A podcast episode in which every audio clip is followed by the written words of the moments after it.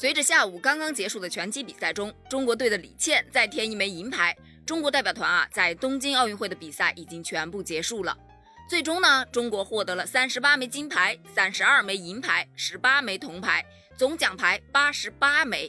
哈哈，今天是八月八日，总共八十八枚奖牌，八八就是发呀，咱中国不发谁发呀？嘿，再次祝贺不断带给我们惊喜的中国队，所有运动员啊都是我们的荣耀。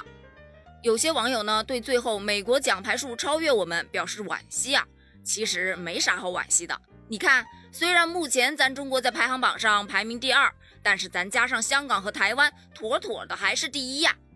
而且咱们在这届东京奥运会啊，收获了三十八枚金牌，已经全面超越了上届里约奥运会的二十六金了，与二零一二年的伦敦奥运会啊，金牌数持平了，追平了中国代表团海外奥运征战最佳战绩了。不光如此啊，本届奥运会啊，光咱们中国举重队就打破了十三项奥运会的记录。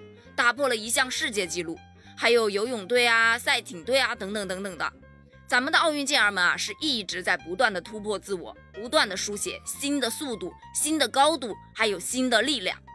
这不就是奥运会的宗旨：更高、更快、更强、更团结吗？我们不光啊打破了多项的记录，还突破了多项历史。由于打破的记录、突破的历史太多了，下期啊咱们专门来盘点一下。再说说咱们的十全十美。在本届奥运会上，咱们一共上演了十次包揽项目金银的盛况啊，整整十次啊，让赛场上同时升起两面五星红旗，太壮观，太自豪了。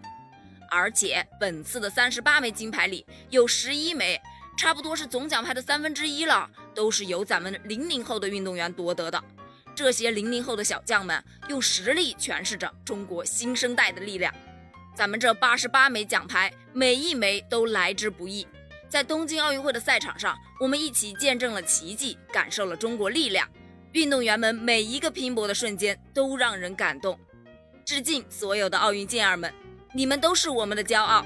期待你们平安归来哦！